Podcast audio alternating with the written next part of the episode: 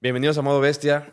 Hoy estamos con un amigo mío que no te veía desde hace mucho tiempo, creador de contenido, Andrés de la Mora. ¿Cómo estás? ¿Qué onda, Mike? ¿Cómo estás? Eh, Sí, un gusto, la verdad que ya teníamos bastante que no nos veíamos. De hecho, pues yo creo que ya va para unos siete casi años. Siete, Y sí. Me da mucho gusto ver que estás empezando a hacer este tipo de contenido y Gracias, un gusto hermano. estar de invitado, la verdad. No, pues el gusto es mío. eh, digo, para la gente que no, digo, no sepa, nos ponemos en contexto. Tú y yo nos conocimos desde hace 7, 8 años porque los dos eh, somos porteros.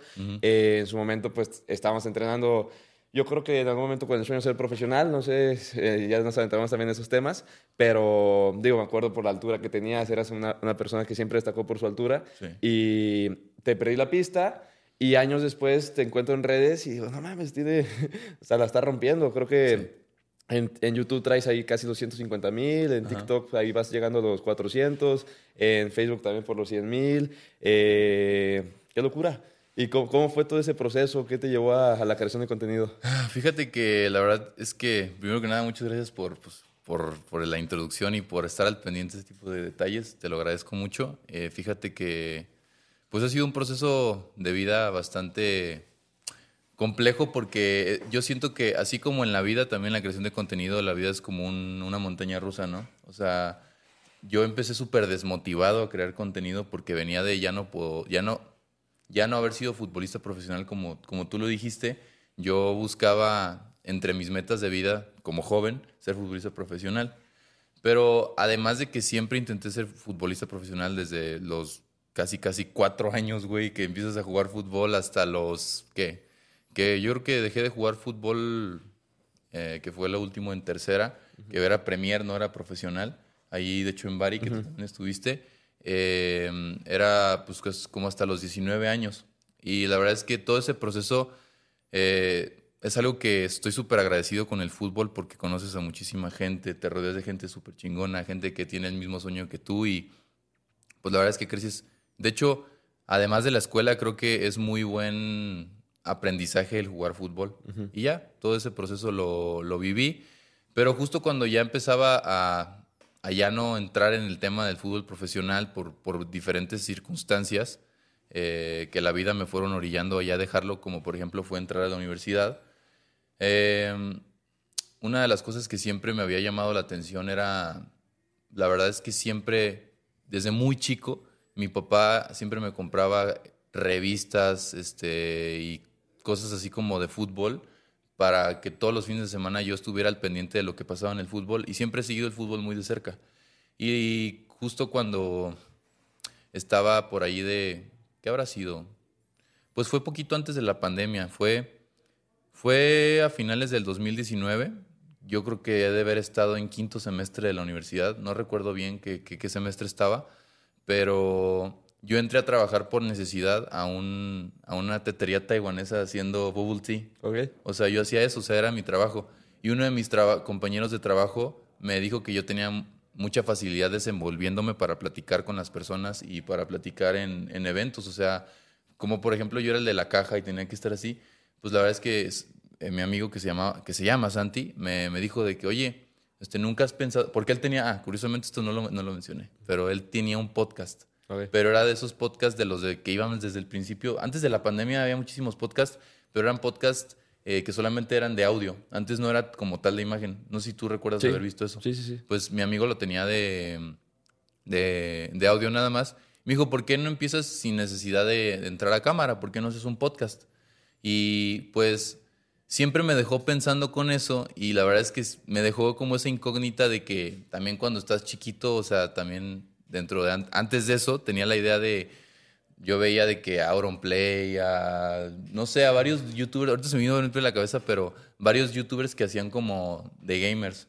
Eran muy pocos los que yo veía de fútbol, por así decirlo, que estaban, por ejemplo, también los de Cracks, estaba por ahí Case Deportes, o sea, Robs Testas, por ahí había uno que otro que hacía de fútbol, pero no había como tal lo que yo quería hacer, que era como datos curiosos de historia. O sea, sí existían, pero no eran como tan marcados.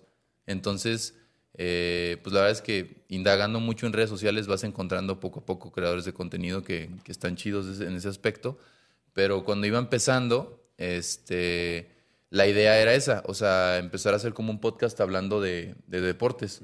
Y sí, eh, la verdad es que eh, fue como por ahí, la idea empezó a surgir como por ahí de noviembre del 2019, pero nunca lo hice porque me daba muchísimo miedo pensar lo que me fueran a decir. O sea, me daba como mucha presión social este, de qué fuera, o sea, qué fuera a pasar, o sea, que dijeran de que este güey no vale madre y así, pues me daba muchísima ansiedad.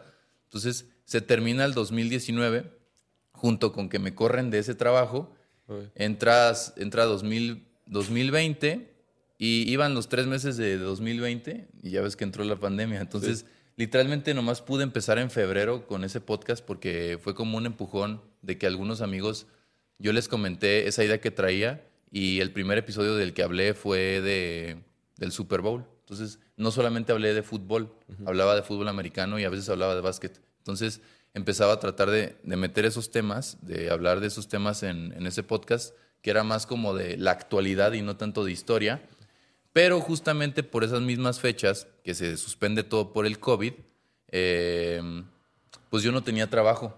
O sea, te, te, digo que me acababan de correr como tres meses antes y pues era muy complicado encontrar trabajo cuando apenas empezaba lo del COVID. O sea, entonces por ahí de marzo, una, un canal de YouTube de deportes, este, que la verdad es que es muy famoso, me habló para este, trabajar con ellos. Ese canal de YouTube me quería como becario porque habían visto que yo, aparte de que una amiga, bueno, la novia de uno de mis mejores amigos, vio que yo estaba haciendo lo que estaba haciendo y era muy amiga de una chava que estaba como presentadora de uno de los programas de ese canal de YouTube. Entonces me propusieron a mí como, como becario y pues me dijeron de que Simón, vente, la neta tú tienes todo el perfil para empezar a crear contenido. Entonces yo entré como becario, pero no entré creando contenido. Entré...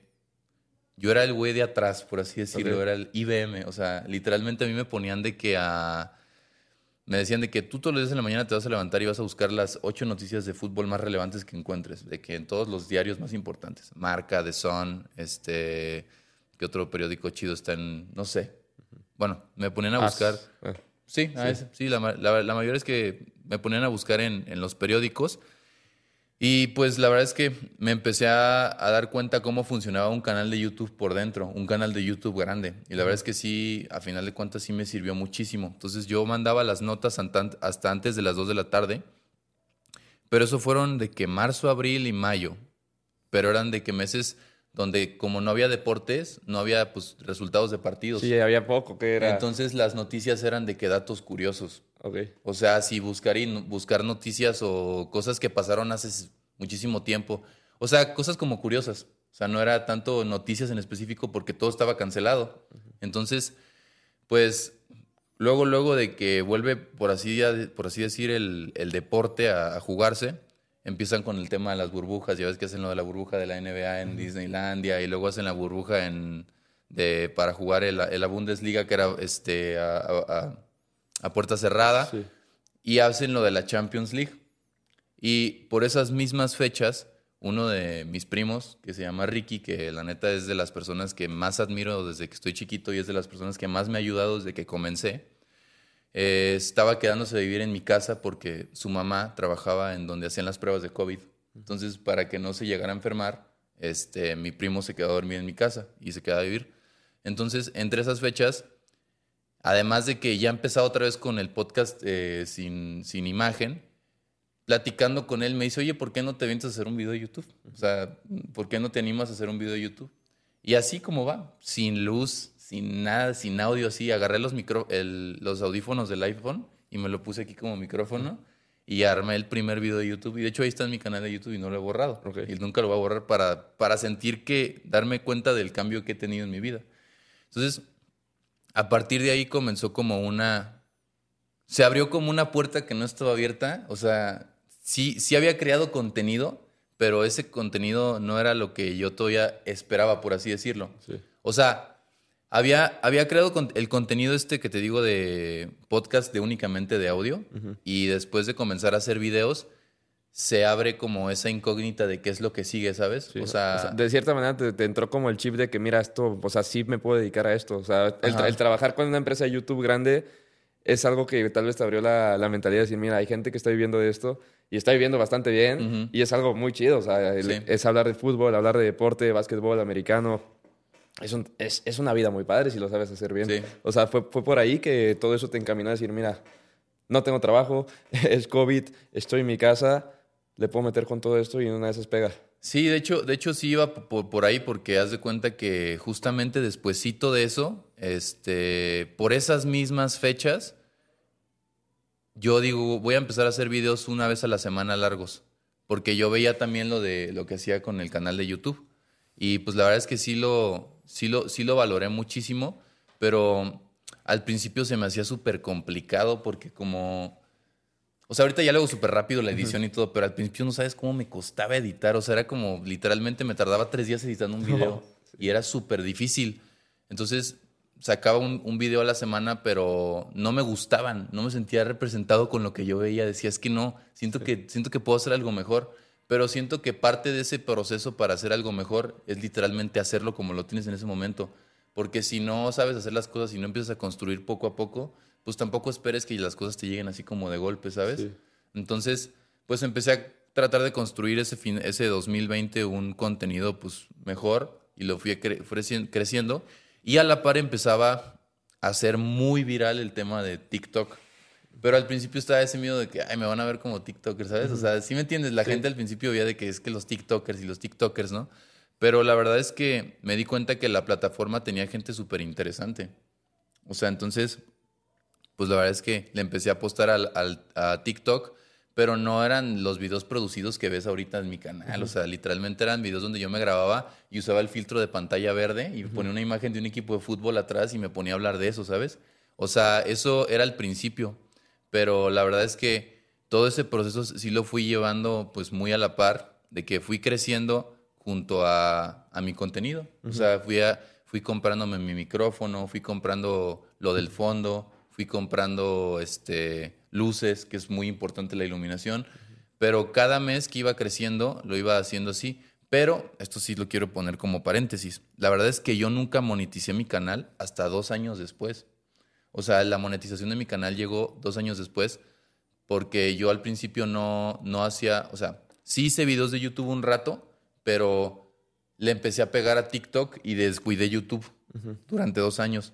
Y fue hasta dos años después que junto con un podcast que tuve de entrevistar personas, empecé otra vez a, intentar eh, meterle a las dos redes sociales, pero ese podcast como que nunca me, terminó de, encantar tampoco porque algo que siento que es muy importante en un podcast, que no es esencial, o sea, no si no haces eso no se puede hacer podcast, no, no, no, pero creo que es el poder platicar en persona con una persona. Por ejemplo, eso que estamos haciendo ahorita siento que es muy diferente que platicar con alguien en línea, sí. porque se está cortando constantemente, a veces puede haber un lago o algo, y eso a mí me, me causaba un poco de, de conflicto, por así decirlo, porque yo quería tener el, el, mejor contenido, pero me detenía el hecho de hacerlo en línea. Entonces... Eh, dije, pues voy a ser resiliente y decir que tal vez esto no era para mí y me voy a poner a pegarle a las historias de fútbol y con todo lo que ya venía ahorrando, de que pues aparte trabajaba de coach en un gimnasio y aparte iba todavía a la universidad, este, todo eso lo, lo tenía bien armado. Este, fui poco a poco comprando esas cosas que te digo, lo del fondo, lo de las luces y todo. Y ahora sí ya empecé como tal a meterle de lleno a hablar historias puramente del fútbol. Y ahí fue cuando ya empezó a pegar muchísimo, que eso fue, te digo, en 2022, por ahí de febrero, marzo, empecé a a monetizar el canal y pues eso tuvo que ver con que ya siguiera de lleno en eso. Y aparte, qué perro, digo, es una historia que empieza desde el fútbol. Yo siempre he dicho que el fútbol nos da muchas enseñanzas, que el fútbol, el simple hecho de querer hacer algo al más alto nivel te, te hace ser diferente, porque te involucra. Yo creo que las, las personas exitosas, independientemente del ámbito, son personas enfocadas, son personas de cierta manera obsesionadas. Si tú quieres ser futbolista profesional, es fútbol 24/7. Sí, sí, sí. O sea, es fútbol 24/7, o a menos eso es lo que hacen los mejores. No se dio, eh, buscaste por ahí más, más opciones que también era enfocado, enfocado, enfocado, y eventualmente una persona que está enfocada la termina rompiendo en, en algo como ahorita la está rompiendo. Sí, sí, sí. sí. dime, dime. No, ah, pues es que, es, que sí va de la mano con eso que dices. O sea, creo que, creo que incluso una de las mayores enseñanzas que me ha dejado el deporte como tal, el fútbol, que es pues, un deporte hermoso para mí. Creo que es el, ser disciplinado. Creo que la disciplina y la constancia o sea, las aprendí de la mano del fútbol, Sí. pero en cualquier ámbito de la vida, si no eres disciplinado y no eres constante, no vas a tener éxito. Sí. Ahora, eh, hablas de Liechtenstein, hablas de los- los- los- las ciudades más grandes sin equipos de primera división. O sea, parece que a mí me, me da la impresión de que hay un, un tope, de decir, ya, ya no puede ser tan creativo es Andrés y ya sus videos ya no pueden ser tan creativos y al día siguiente sacas uno más perro y al día siguiente sacas uno más perro y luego hablas de otra cosa. ¿De dónde sacas? Yo creo que es algo que todos los fans que tienes o todos los seguidores que tienes se preguntan de dónde sacas tanta, tantos datos ahí curiosos. Ah, fíjate que, que sí es un, eh, eh, eh, es un tema bastante complejo porque sí me llega a pasar que todo el tiempo estoy pensando en qué voy a grabar. O sea, literalmente todo el tiempo estoy pensando en qué voy a grabar. Entonces, me ha pasado, por ejemplo, no sé, mm, ir, al, ir, al, ir a la panadería o algo y que en la panadería alguien suelte algún comentario de algo y decir de que... Es que es, que es muy complejo, pero el simple y sencilla, la, la simple y sencilla razón de que alguien me haga un comentario de algo me hace pensar en un nuevo video. O sea, por ejemplo, ese tema de las ciudades más, o sea, de ese me hiciste el comentario de las ciudades, ciudades grandes que no, o qué Sí, era? ciudades grandes sin equipos de primera división. Ah, sin equipos de primera división, por ejemplo, tiene que ver que, por ejemplo, mi mamá me hizo un comentario algo así como de, oye, ¿ya viste que en tal ciudad no sé qué pasó? Entonces me quedé pensando y dije, oye, pero en esa ciudad no hay un equipo de fútbol en primera división. Entonces de ahí saqué un tema para sacar ese tema. O sea, investigué qué ciudades en primera división, o sea, qué ciudades grandes no tienen equipos en primera división. Sí. Entonces, pues el tema de hacer esto de, de datos curiosos va de la mano con eso que te digo. O sea, estar pensando todo el tiempo eh, de dónde puedo sacar este, información. Y pues la verdad es que sí. Entonces, la metodología va de la mano con que también me meto a, a internet a buscar en los sitios de Inglaterra más este. Bueno, no sitios de Inglaterra, los sitios de periódicos ingleses, sitios de periódicos franceses, a buscar esa información. A veces, este, mucha gente cree que que, por ejemplo, una, una mala herramienta es Wikipedia, pero la verdad es que Wikipedia tiene muchísima información, solamente que el problema es que la gente cree que se debe de quedar con lo que dice Wikipedia, cuando la realidad es que no. O sea, si tú ves una información en Wikipedia, te puedes meter hasta abajo y ver la bibliografía y ver de dónde sacaron esa información y ver si los sitios que los, donde lo sacaron es real. Entonces, por ejemplo, si ves a veces un dato curioso por ahí, o sea, vas y lo buscas y también buscas más sitios donde es- la información sea realmente buena, ¿sabes? Y sea real. Entonces, por eso siento que este, me ha ido muy bien en ese aspecto porque he tenido muy buena investigación, ¿sabes? Sí. Soy muy bueno investigando en ese aspecto. Sí. Y hermano, es, es, es obsesión. O sea, es obsesión. Eh, la gente a veces piensa que la obsesión es mala, pero yo creo que la obsesión es el único camino para llegar a lo más alto, güey. Es lo único. Eh, si realmente quieres ser diferente, tienes que. Es lo que te digo, estás pensando 24-7, 24-7, y eso eres tú. Digo, yo, yo creo que te sientes orgulloso de lo que haces y se ve, güey, y te deberías obviamente sentir orgulloso porque es algo Sí, muy gracias. perro. Y en el momento en que te sientes orgulloso, vas construyendo tu esencia como persona alrededor de todo eso. Y, y es normal que te involucres más. Y estudias, y Sí. te preparas, y lees periódicos de Hungría. No sé, güey. Sí. Porque todo eso ya es parte de ti. Sí. Y eso me lo dicen muchas las personas. Como, ¿cuál es el, el camino para llegar a primera división? Güey, pues obsesionate con el fútbol, güey. Sí, claro. Entrena, digo, no entrenes todos los días cinco horas porque te vas a reventar, pero inteligentemente obsesionate con el fútbol. Y en el camino busca el equilibrio. Pero si es algo que tienen todas las personas más grandes, es esa obsesión de, de esto soy y voy a ser el mejor en lo que hago. Sí. ¿Tú te consideras creador de contenido? ¿Es, Sí, ¿Cómo te sí, podrías de hecho, definir? de hecho, de hecho eso, es, eso es un, este, una buena pregunta porque yo sí creo que este, yo, yo, yo navego con la bandera de creador de contenido porque mucha gente a veces, voy a decir una palabra dura pues, pero a veces pendejean a los creadores de Sí. contenido. Creen que pues no valen madre y son como, pues, pues, o sea, que no saben hacer nada, pero creo que hay gente que está muy preparada en los, en, la- en el- en los creadores de contenido. Hay muchísimos creadores de contenido que saben hacer lo que hacen. Entonces, pues, yo que te digo que yo fui una persona que se salió de la carrera para poder cre- crear contenido, pues sí me gusta navegar con la creador, o sea, como creador de contenido. Claro. Y, y ese es, es, es un tabú, sobre todo de, de generaciones, yo creo que de generaciones eh, más grandes que nosotros, Sí. que dicen como, ay, e- es TikToker. O, Sí. sí, güey, pero ese TikToker está ganando 300 mil pesos y tú cuánto estás ganando. O sea, habla- hablando de gente top ya en redes, sí, ¿no? Sí, claro. Realmente se puede, o sea, sí se puede vivir de, de redes, se puede Sí, vivir de... yo creo que sí se puede vivir de redes. Necesitas, este, sobre todo encarrilarlo a, a saber cómo, con quién trabajas y cómo trabajas, ¿sabes? También tiene mucho que ver.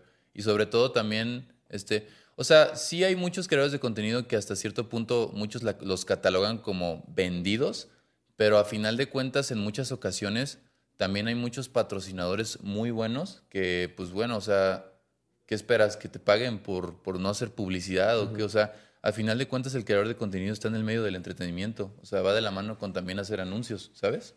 Sí, totalmente. Y pues la verdad es que sí se puede vivir, pero necesitas, te digo, encarrilarlo con, con la gente adecuada. Sí, e, es ser auténtico y hacer colaboraciones o, o sea, ¿recomiendas hacer colaboraciones o tú solo siendo auténtico te busca mm, gente o pues, cómo es? Pues es que tienes que saberlo mantenerla, yo siento que debes de saber mantener esa balanza, ¿sabes? O sea, saber equilibrarlo porque también está chido que tú crees un nombre en redes sociales y sepan quién eres tú. Porque al final de cuentas, si solamente haces colaboraciones, que no tiene nada de malo, al contrario, qué chingón que te inviten a colaborar.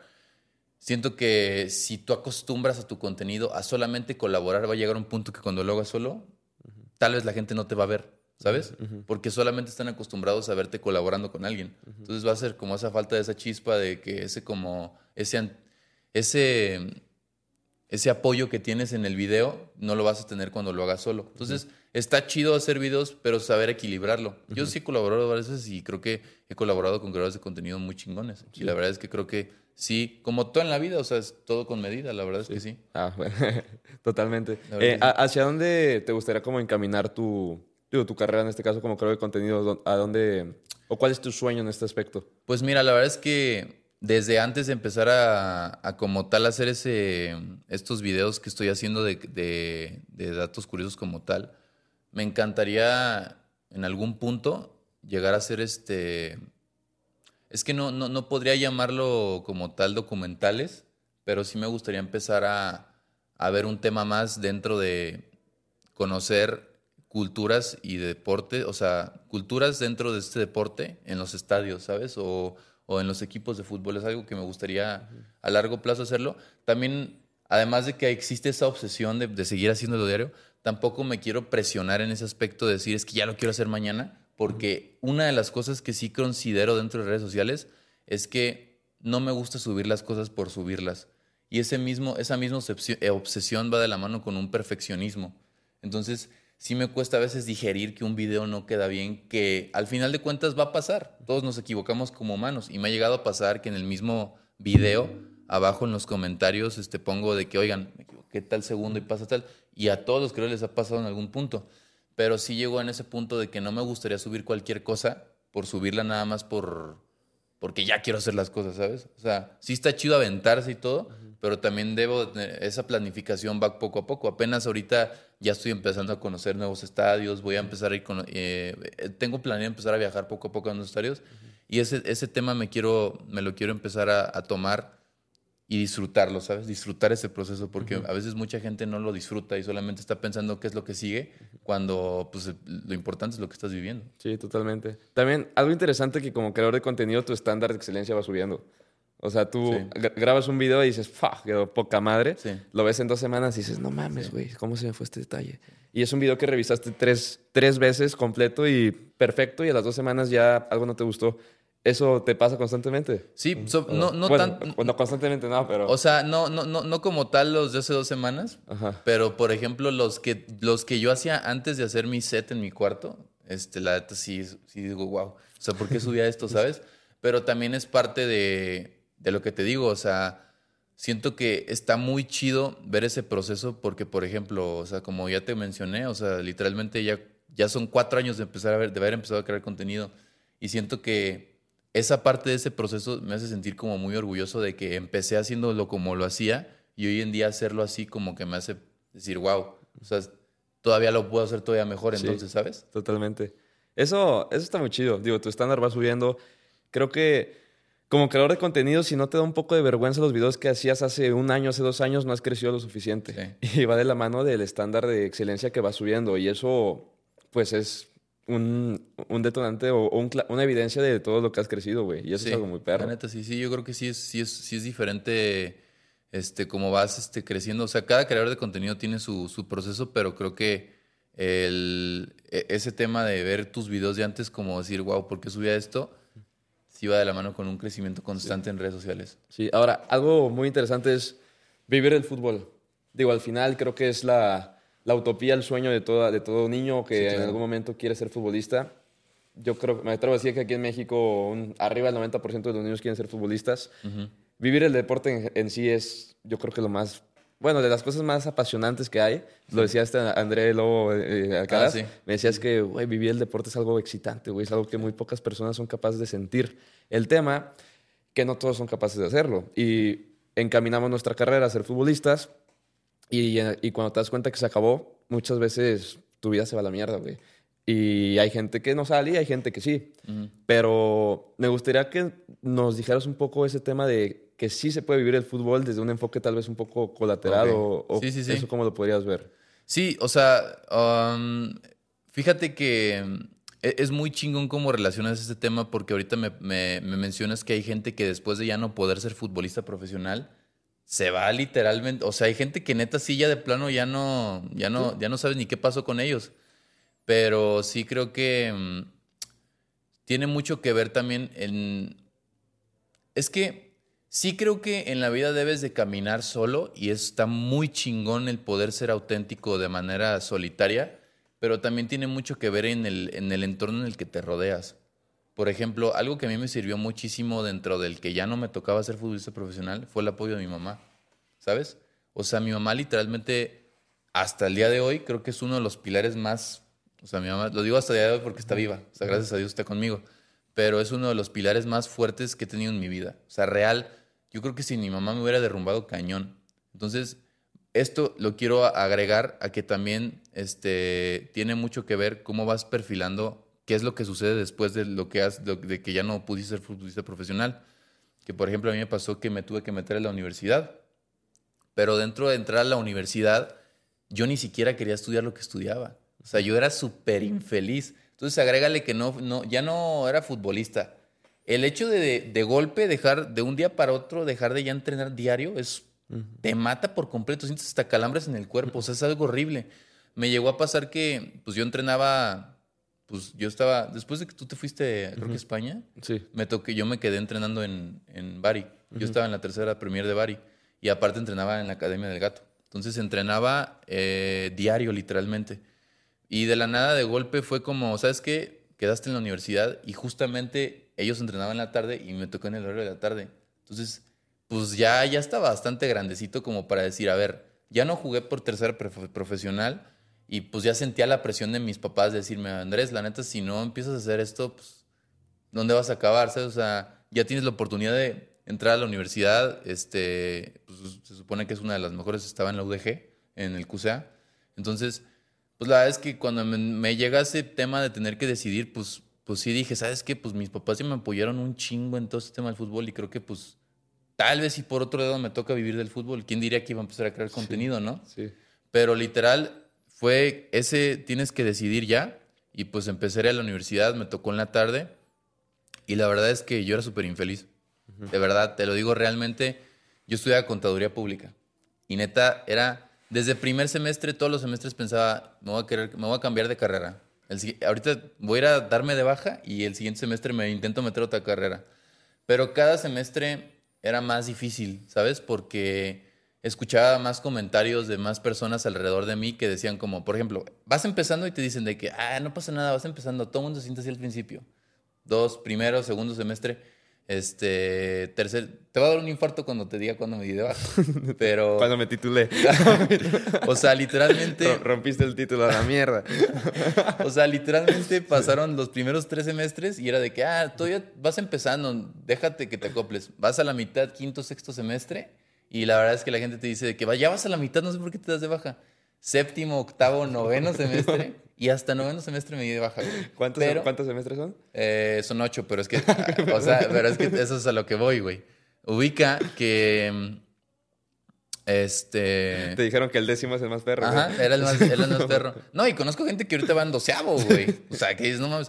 Pero, o sea, haz de cuenta que yo llegué a ese punto como a quinto semestre, sexto semestre, que fue cuando te digo que yo empecé como a crear contenido, pero tiene que ver también que la pandemia llega, güey. Mm. Entonces eso es súper crucial en lo, que, en lo que pasa en mi vida, Porque cuando llega la pandemia, si de por sí yo estaba nefasteado de ir a la universidad, era tener que agendar materias estando en mi casa, en línea, no. Entonces me, me empecé a agendar de una materia. Entonces, pues prácticamente, a pesar de que me di de baja en el noveno semestre presencial, me quedé en materias de sexto semestre. güey. Entonces, me di, por así decirlo, me di de baja casi a la mitad del de la carrera. Sí. Pero también tiene mucho que ver que el empezar, a, mo- el empezar a monetizar mi canal y el empezar a hacer realmente lo que me gusta tuvo mucho que ver con el, el que me diera de baja. De hecho, es muy crucial un año en específico que fue 2022. En 2022 yo empecé en octavo semestre y mi segundo semestre del 2022 era el de noveno. Entonces, ahí te va, güey. Eh, termina, había sido sexto, a ver, 2021 fue sexto y séptimo en línea. Metí de que una materia cada semestre. El séptimo semestre, que fue, el octavo semestre, perdón, que fue el, de, el primero del 2022, fue cuando ya empezaba el mundial y yo empezaba a meterle con todo a a los videos. Y ese fue el semestre más frustrante y el más, o sea, el más cabrón de todos. O sea, real, si yo me sentí infeliz en los primeros por no estudiar lo que no me gustaba y quererme dar de baja todos los semestres, el octavo semestre fue, o sea, estás viendo que tengo un chingo de ojeras y el hecho de llegar y dormirme a las 2 de la mañana y tener que levantarme al día siguiente a las 6 de la mañana era horrible. O sea, literalmente dormir cuatro horas. O sea, todo ese semestre fue, o sea, una cosa impresionante porque era ir a la universidad, ir a trabajar, aparte de ir a trabajar, este, era llegar a mi casa a crear contenido, editar el contenido y subir contenido diario, güey. Sí. Entonces era literalmente todo ese semestre del 2000, el primer semestre del 2022 fue, o sea, hay comentarios en mis videos del 2022, del principio, que dicen de que ¿por qué lo subiste tan tarde? Ok. Y pues era porque literalmente esas horas podía, o sea, y, y no dormía bien, güey. Entonces se termina ese semestre, pero específicamente en ese semestre hay un problema con una materia que yo metí, que la metí en un horario en el que, me toca- en el que tenía que ir a trabajar. Yo te digo que trabajaba de coach en un gimnasio. Entonces, esa materia en específico no la pude cursar, pero hablé con el profe para que me la mandara a algo que se llama sin derecho.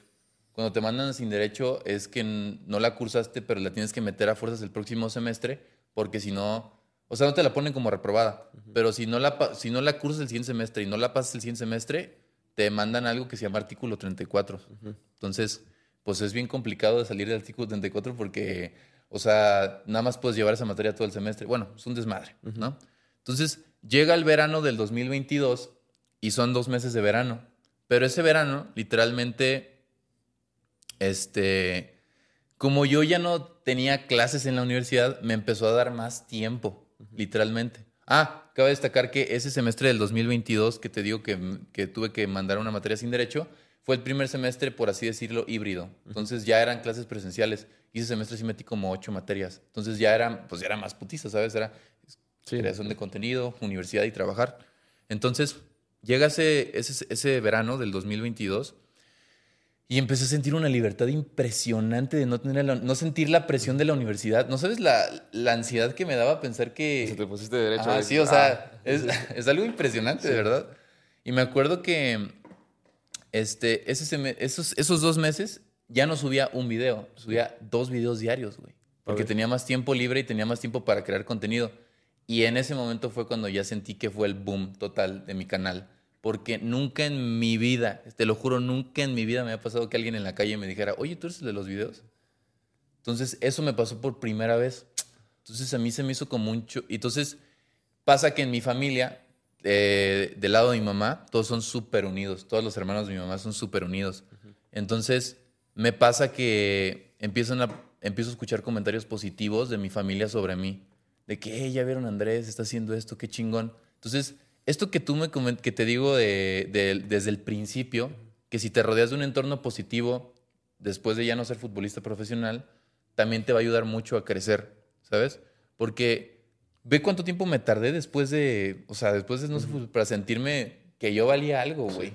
Sí. O sea, yo me sentía miserable en la universidad, güey. De verdad, yo me sentía, yo llegaba a mi casa, volteaba a ver el techo y decía, wow. O sea, a mí me toca literalmente, cuando me gradué, meterme a trabajar a una oficina. Y ser el trabajador de alguien más siendo contador. Entonces era como, ¿qué pedo? ¿Qué- o sea, ¿qué pedo? Esto, esto no soy yo, me vi en el espejo y decía, ¿qué chingados? Entonces, pasa todo este tema que te digo de, de- del verano. Y ese semestre que venía, tenía que meter esa materia que te digo que tenía que meter a huevo. Entonces, yo estaba de que en mi cabeza de que, a ver, ¿qué, qué, es lo que sigue? O sea, ¿voy a meter solamente esta materia? ¿O cuántas voy a meter? ¿O qué pedo, no? Entonces, por azares del destino y por todo, dije, voy a meter cinco materias. Eran cuatro materias y la materia que tenía que meter a fuerzas. Entonces, creo que fue una decisión horrible porque me empecé a sentir súper presionado de seguir subiendo dos videos diarios, hacer las materias y seguir trabajando. No, horrible. Entonces, iban, yo me acuerdo perfecto de, esta, de, esta, de esto, cómo pasó. Iban como tres semanas del semestre y este, yo, a mí me daba right un amigo a la, universidad, un, amigo que vivía por ahí por mi casa, mi amigo Bravo. Iban como tres semanas del semestre, o yo creo que ya iba al mes, las cuatro semanas, y hubo un día donde yo llegué del trabajo hasta la chingada, güey. Y ya no quería subir videos, güey. Entonces no subí videos ese día, güey. Por primera vez en un chingo de tiempo. Pero me empecé a sentir súper mal, güey. Súper vacío. Decía, güey, estoy descuidando lo que realmente me importa por realmente la universidad que no me gustaba. Que al final, pues sí, el título universitario es muy importante y todo, ¿no? Y claro que es algo que socialmente nos da mucho poder, por así decirlo, ¿no? Entonces, recuerdo que al día siguiente, platicando con mi mamá mientras desayunaba, este, porque era sábado, me acuerdo que mi mamá me dice de que, ¿por qué te presionas tanto con esto? Me dice, o sea, si te quieres dar de baja de la universidad desde primer semestre, ¿por qué no te das de baja? Entonces imagínate, después de sentir como todos esos demonios en la cabeza, que mi mamá llegara y me dijera eso, fue como, wow, qué chingón que mi mamá ya entendió que esto es lo que me gusta, ¿no? Pero de todas formas yo, yo seguía sintiendo esa presión como... Social no tanto social de mi familia, güey. Aunque no existía, yo decía, es que mi familia, ¿cómo me va a ver? ¿Cómo va a dar de baja de la universidad, güey? Sobre todo también de mi papá, güey, lo sentía mucho. Lo social no tanto porque mm, creo que nuestra generación está viviendo ese cambio, güey, ¿sabes? De empezar a entender que también dentro del creador de contenido existen muchas, muchas, este... Sí, maneras de vivir. Muchas maneras de vivir. Entonces, pues, haz de cuenta que me... Pasan como tres días y viene una tía mía que, que, vive en Estados Unidos. O sea, tal vez me estoy largando mucho, pero es que esto es muy importante dentro de lo que te digo, que tuvo que ver para que yo me diera de baja. Viene una tía que vive en Estados Unidos que se llama Ana, que la quiero mucho y la neta viene muy poco, pero cuando viene pues nos la pasamos muy bien. Y justo cuando viene, este, hay como una pequeña, sí, creo que llevan a mi hermana no sé dónde y este, recogen a, a una de las mascotas y porque los Ubers no pueden subir mascotas, llegan ellas a mi casa por azares del destino, ¿no? Entonces llega a como a pasar la tarde, pero yo venía súper nefasteado del trabajo, güey. Entonces, cuando las vi en la casa, fue como, ah, no mames, ahora tengo que, o sea, pasar un momento aquí cuando, pues no mames, qué perro que fueron a visitarme, ¿no? Pero yo me sentía como de qué hueva vengo del trabajo, güey, no mames, qué hueva, ya me quiero dormir, güey. Entonces, me acuerdo que dejé las cosas en mi, en mi cuarto, güey, y me bajé y súper buen pedo, güey. O sea, de que no, oye, qué chingo que lo que estás haciendo y no sé qué. Entonces, me dieron a entender que mi familia me daba como ese respaldo para darme de, baja de la universidad, güey, ¿sabes? Porque me lo dijeron directamente, oye, ¿por qué sigues estudiando en la universidad si no te gusta? Pero yo creo que mi mamá ya había metido la mano por ahí y decirle a mis tías, güey. Entonces, tiene mucho que ver y después ese fin de semana fui a comer a casa de mis abuelos y mi abuela me dijo de que, oye, ¿ya te diste baja a la universidad? Entonces, imagínate, y ahora sí ya empezaba a sentir la presión de ese lado de que, güey, ya te vas a dedicar a hacer lo que realmente te gusta. Sí. Y ya, pues, efectivamente, ese semestre, este, ni siquiera me di de baja como tal en ese semestre. Dejé de ir nada más. Entonces, dejé de ir y, pues bueno, entonces se, se, termina el semestre y empecé a crecer muchísimo y ese mismo semestre llegué a los 100 mil suscriptores y me llegó la primera placa de suscriptores. Entonces, una cosa por otra. ¿sabes? Y una deuda de la universidad. No, de ah, hecho. drama, drama, drama. de hecho, sí, me, sí, sí, me di de baja, güey. O sea, gracias, lo bueno es que sí me pude dar de baja, güey. Pero la neta es que. O sea. Me. O sea, sí te, sí te cobran semestres que, que no cursaste, güey. Sí, sí, sí. No, es, es bien interesante realmente hacer lo que te gusta. O sea, si, la única manera de romperla en esta vida es haciendo algo que te gusta. Porque también la línea entre ser disciplinado para lograr algo grande y, y, hacer algo que no te gusta es delgada, porque tú puedes confundir eso de, es que es lo que toca, voy a hacer ocho horas de escuela eh, y luego trabajo, pero güey, no te gusta, güey. Y si no te gusta es imposible que seas bueno, imposible. y eso pasa muchas veces hoy en día. Digo, también es, es curioso porque la universidad hoy muchas veces, en muchos casos es obsoleta ya. Sí. Digo, hay, tampoco vamos a desinformar. Hay ciertas carreras donde si me vas a operar, si el doctor que me va a operar la rodilla aprendió en YouTube, pues no mames, no, no quiero que me opere la rodilla. Pero hay ciertas carreras que lo puedes aprender perfectamente en lados externos a la universidad. Sí. Y eso está, eso está muy perro, como darte cuenta de, mira, esto no es para mí y voy a hacer lo otro. No, y aparte, como tú dices, güey, o sea, hay carreras que ya como tal, hoy en día, hasta cierto punto, incluso ya con la inteligencia artificial, va a llegar un punto donde van a desaparecer, güey. Pero sí creo que, por ejemplo, algo que dentro de lo que sí creo que podría ayudar mucho a jóvenes que tal vez no se sienten como, no saben qué hacer, es que yo creo que sí es, o sea, sí creo que es necesario ir a la universidad, ¿sabes? O sea, a mí sí me gusta como el tema de seguir estudiando siempre y seguir impulsando a seguir adelante, pero también el- es muy importante el saber decir hasta aquí y saber, sa- saber decir que tal vez no es para ti eso, güey, ¿sabes? O sea, saber, saber entender que hay otros caminos en la vida que tal vez te apasionan más, porque traemos tan mucho también la idea de pensar que lo que vamos a estudiar en la universidad va a ser dedicarnos toda la vida, güey. Y eso está súper cabrón. O sea, hay gente que, o sea, después de los... Imagínate, güey, hay gente que de los 18 hasta los 60 y trabajar es lo mismo está muy cabrón, güey. Sí, sí. Por eso te digo. o Digo, sea, si, si te gusta está espectacular, claro. pero el tema es que la mayoría no les gusta, güey. ah, exactamente, güey. O sea, igual y también la universidad te puede llegar a, a- te puede ayudar estudiándola y trabajando un poco de eso a llegar a otros objetivos y eso también está perro, güey. Sí. Sí, digo, e- eso es, es muy interesante porque es pensar un poco diferente a lo que piensan las demás personas. No, y como- aparte es, es depende de la vida de cada persona, güey. No podemos, o sea, tú tienes una vida muy diferente a la mía y diferente a la del productor. Entonces, cada persona tiene un, un, un enfoque distinto y eso está chingón. De hecho, es- eso está perro de la vida, que nadie vive una vida igual, güey. Mira, algo, algo muy interesante es escuchar a esa, a esa sensación corporal que llevas de- dentro. Mira, te voy a explicar un poco un tema que me gusta mucho, que al final yo estudio psicología y me dedico a esto. Y muchas veces nos, nos dejamos guiar por el lenguaje de las palabras, de ahí tienes que hacer esto, pero el verdadero lenguaje es el de la emoción. Porque ese instinto que tenemos de, saber si estamos haciendo bien las cosas o saber si estamos haciendo algo que no es nuestro propósito de vida, se siente. Y es difícil explicarlo, o sea, es difícil explicar que, que yo no quiero hacer esto, es difícil explicar que esto sí lo voy a hacer, aunque probablemente ahorita no me vea nadie, pero siento que voy por el camino correcto. Y escuchar a esa, a esa sensación corporal que, que muchas veces te dice, "Ey, Andrés, vas, es por aquí, güey, es difícil porque traemos lo- lo- los comentarios de, de la familia, digo, porque muchas veces la familia te presiona, los comentarios de la sociedad, los comentarios de todo el mundo que se espera algo de ti. Y el caminito que se va trazando es en prepa, universidad, carrera, estudias mucho tiempo eh, para trabajar toda tu vida, te endeudas comprando una casa, tienes que trabajar más duro para pagar esa casa y, y luego eventualmente tienes una familia, te vuelves a endeudar para pagarle a, a a tus hijos su escuela. Y eso, o sea, si estás con esa presión, yo creo que es una vida de mierda, güey. Decís, no, es que tengo que hacer esto, tengo que hacer esto, tengo que hacer esto. Y muchas veces el refugio hoy en día lo encontramos en el arte. Lo encontramos en el arte y, y- y- y- hay muchas formas de arte. O sea, no, no solamente arte es pintar, no solamente arte es cantar, escribir. La creación de contenido es arte. Sí. Y ahí reflejas o proyectas lo que llevas dentro de ti. Y por eso te sientes vivo, güey. Porque es una manera de sacar todo lo que llevas dentro de ti y luego verte, verlo reflejado en pantalla y decir, poca madre, quedó bien perro. Y por eso también eres tan perfeccionista, tan obsesionado. Porque dices, mira, es que esto soy yo. Y, y creo que si realmente queremos realizarnos como persona, tenemos que encontrar cómo expresar eso que llevamos dentro y sacarlo al mundo.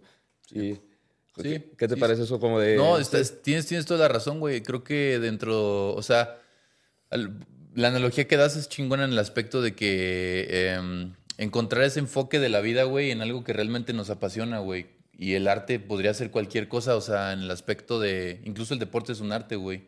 Entonces, el, el tratar de ser perfeccionistas en el arte, pues está perrísimo, güey. Y yo, la neta, sí, sí te creo en ese aspecto, porque, por ejemplo, mi mamá estudió lo que quería estudiar, güey, ¿sabes? O sea, literalmente mi mamá es artista y le estudió para ser artista. Mi papá, su mejor versión, güey, la veo cuando toca guitarra, güey. Ese tipo de cosas sí te entiendo en ese aspecto. Encontrar ese foco en el arte está muy chingón. Claro. Y también tocas el tema de la inteligencia artificial, que es algo que va a pegar con todo. En unos años, la gran mayoría de los trabajos ya no van a existir. Sí, güey. Y va a haber muchísimas personas desempleadas y va a estar ese miedo de, ¿y ahora qué hacemos? Sí. Y la respuesta es vivir. O sea, vive, güey. Lo que realmente haría un ser humano, que es escribir, que es cantar, que es crear, que es meditar. La meditación también es algo, creo que es algo muy, muy básico Sí. que hemos perdido. Eh, realmente vivir, salir a, a caminar por el bosque, estar en contacto con animales, correr.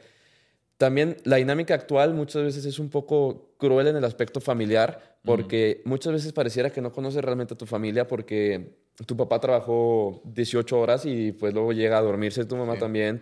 Tú vas a la escuela 10 horas y luego andamos todo el tiempo en friega. Sí.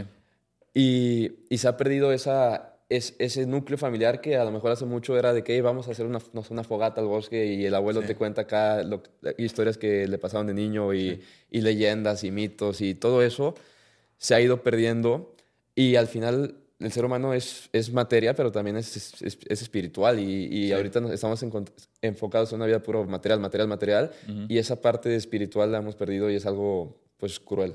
No, sí tienes toda la razón, güey. De hecho, creo que también el hecho de conectar con uno mismo y sentirte solo, o sea, no tiene nada de malo, güey. Pero socialmente a veces nos, no, o sea, incluso dentro de las mismas películas nos hacen entender que el que está solo está mal, güey. Cuando a veces el estar solo, güey, y sentir, y, y el poderte sentar a disfrutar de tu soledad y poder meditar contigo mismo, hablar contigo mismo, hablar. O sea, la gente que habla solo no está loca, güey. Al contrario, es más inteligente que los demás, güey. Hablar tú solo todo el tiempo, güey, es. O sea, está chingón, güey, ¿sabes? Entenderte, saber qué es lo que necesitas. Y también eso está perro, lo de. Lo que comentaste de que se ha perdido como esa esencia de, de, de- de estar con la familia y sí, güey. Por eso a veces. O sea, creo que incluso va de la mano con lo que te mencionaba de eh, encontrar un entorno chido, güey, después de que tal vez no fuiste futbolista profesional porque incluso este, esa misma gente luego puede caer en drogas, güey. Porque no, no- no encontraste ese, ese como ese, pues sí, ese, ese- esa zona de confort, por así decirlo. Aunque no es una zona de confort, es un lugar donde te sientes, pues, tú, güey. O sea, a final de cuentas. Sí, cuando, cuando no sabes quién eres, encuentras cualquier cosa para escapar de la realidad, drogas, Sí. todo. Eh, también tocaste el tema bien interesante que es la importancia de estar solo. O sea, realmente estar solo es muy valioso. Creo que vinimos también a estar en sociedad y a impactar y que, y de cierta manera, el propósito más grande de esta vida es ayudar a los demás y que, y que tú viviendo plenamente puedas impactar positivamente la vida de alguien más. Sí, Pero para llegar a ese punto de realización, antes tienes que saber quién eres. sí, Y la única manera de saber quién eres es estando en soledad. sí. A ver, digo, y tampoco te tienes que ir al, al Monte Everest a escalar y meditar ahí en la punta, ¿verdad? O sea, No, tú perfectamente puedes encerrarte en tu cuarto eh, sin saludar y, y enfrentarte a tus demonios, güey. Eso muchas veces es bien jodido. Y, y puede parecerme mamón, pero es que a veces hasta llegas a llorar y dices, es que no mames que estoy viviendo esto. Y cuando te das cuenta eh, de, de lo que estás haciendo, pues empiezas a ver como el camino más claro, te conoces a ti mismo, sabes qué cosas quieres y a partir de ahí es más fácil impactar en la vida de los demás. sí. Pero todo comienza con la valentía de, ¿sabes qué? Voy a estar solo y a ver, a ver qué, qué tengo que decirme. Sí, sí, sí, no, tienes toda la razón. De hecho, incluso tú que eres portero, yo que soy portero, una de las analogías más perras del fútbol y del deporte para mí es que el portero es literalmente la representación de la soledad, güey. O sea, literalmente, o sea, te lo digo porque el jueves pasado tuve partido y me pasó, güey. Sí. O sea, puedes tapar 20 tiros en todo el partido, güey. Pero si te meten un gol donde la culpa fue tuya, güey, o sea, no hiciste nada en todo el partido, güey. Pero en otras posiciones puede pasar que, no sé, que el defensa lateral izquierdo pierde la pelota y en el gol, o sea, te dejaron mano a mano y entró el otro delantero y te metió gol, pero nadie vio el error del lateral izquierdo, sino que el portero no pudo reaccionar a tiempo. Y con otras posiciones también, por ejemplo, el delantero o el extremo pueden seguir fallando todo el partido y no va a pasar nada, güey. Y siento que eso también como, como portero, güey, en mi opinión, es algo que, además de que te digo que como, como creo que el fútbol, el fútbol me ayudó mucho para generar un carácter y crearme como persona, creo que el ser portero me ayudó todavía más a entender que cuando trabajas solo puedes hacer muchas cosas muy chidas, güey. De hecho, hasta el portero trabaja diferente en los entrenamientos, güey, porque tienes que saber, tienes que ser lo suficientemente fuerte mentalmente para estar preparado para ser portero, güey. Sí. Sí, empieza desde la vestimenta, ¿no? Que se Sí, viste güey, diferente. diferente. Algo muy cañón que he notado, que no sé si tú lo, hayas notado, pero es algo que a mí me llegó como una realización, que los porteros somos artistas. O sea, los porteros muchas veces tenemos estos trips de hacer cosas diferentes a los jugadores. Sí. Digo, eh, te, voy, a- te voy a dar varios nombres que se vienen a la mente. Me Sí, tocó convivir sí. con Talavera, Ok. eh, me tocó convivir con uno que se llama Pablo Vidar, me tocó convivir con Alex Vidrio, eh, contigo. Y por el con Talavera era bien curioso que muchas veces haciendo bicicleta nos quedamos en el gimnasio platicando de la vida, güey, y de cosas que dices, qué, qué conversación tan random. Y, y luego la otra vez convivir con un portero que en tiempos libres escribe, en tiempos libres pinta, en tiempos libres toca el piano, en tiempos libres creas contenido. es algo curioso que he notado que los porteros de fútbol muchas veces tenemos esa parte artística de, de ver, de profundizar, de profundizar, en la vida, que nos gusta mucho el tema de la filosofía, que nos gusta mucho el tema de, de encontrarle sentido a lo que hacemos, y todo eso nace para mí de la soledad de estar solo en el arco. Claro. Porque no hay nada, como tú dices, no hay nada que represente más la soledad que un portero en la cancha de fútbol. Sí, güey, literal. Y es algo muy cagado, como, el, como los porteros somos muchas veces, tenemos esa parte artística de decir, no, es que hay algo más que en la vida. Y, no sé, es algo chistoso que he identificado en varios porteros. Tío, Vidrio, eh, pues la está rompiendo con, con los, los ¿Lo conoces a Alex Vidrio? Creo que sí, alguna vez me tocó verlo entrenar con el gato. Ándale. Y ahorita la está, digo, el, pinta, le ha tocado pintar al Canelo, a Checo Pérez, a... Sí, muy cañón. Eh, Talavera, tío, que siempre trae ese trip de de filosofía y de todo eso. Y, y, de vez en cuando escribimos por WhatsApp y me dice, Mike, recomiéndame unos libros. Y o sea, son temas que no lo esperas de un juego de fútbol. Eh, tú con la parte de contenido, que te digo, al final es una forma de arte. Digo, Pablo Vidal, un, compartí con él en Durango y en tiempos libres, digo, yo una vez lo vi en la cama ahí con un cuaderno, se me hizo raro, un día antes del partido.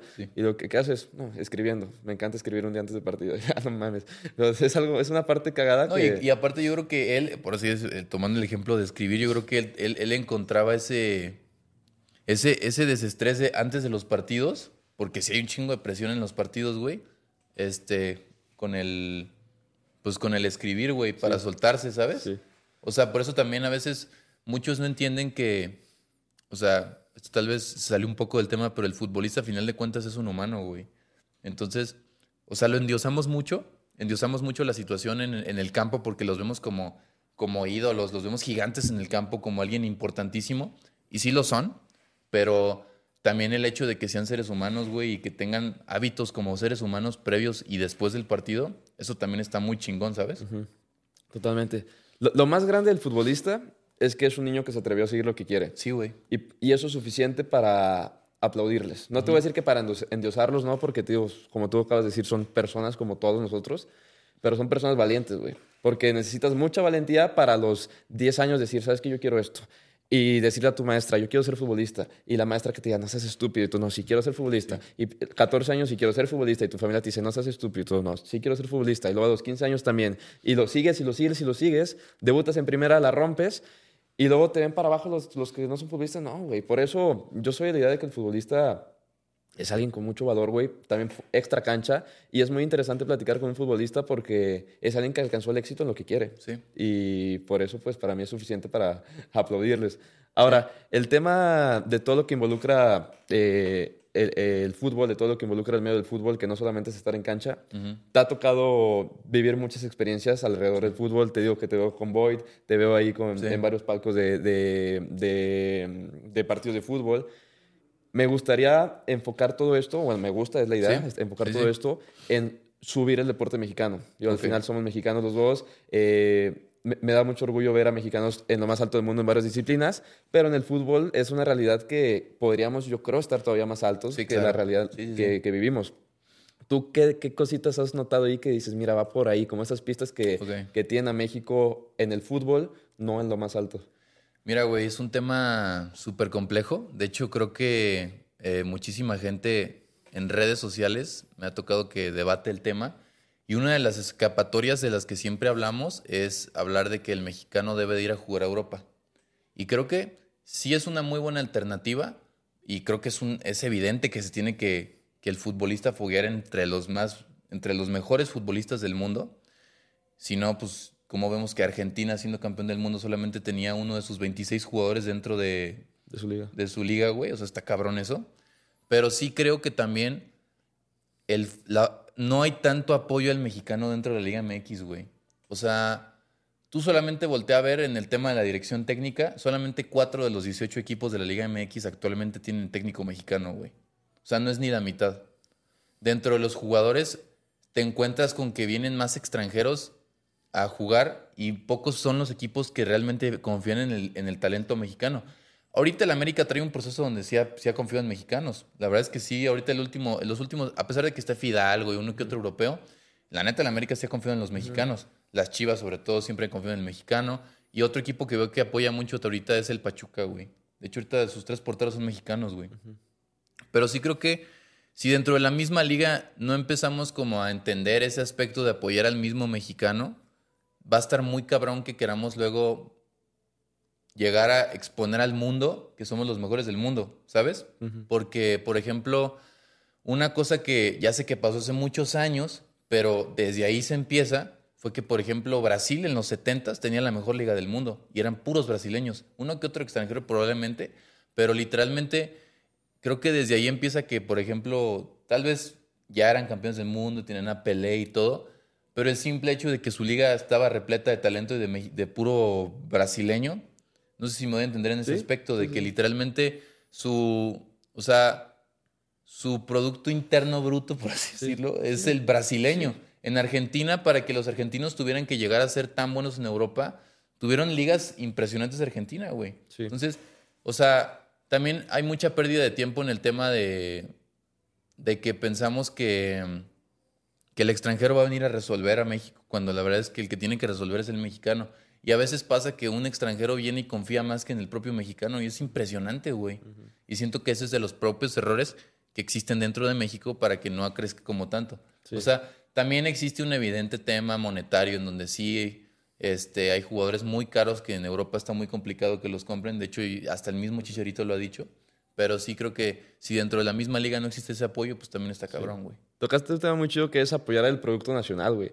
O sea, el jugador mexicano es muy talentoso.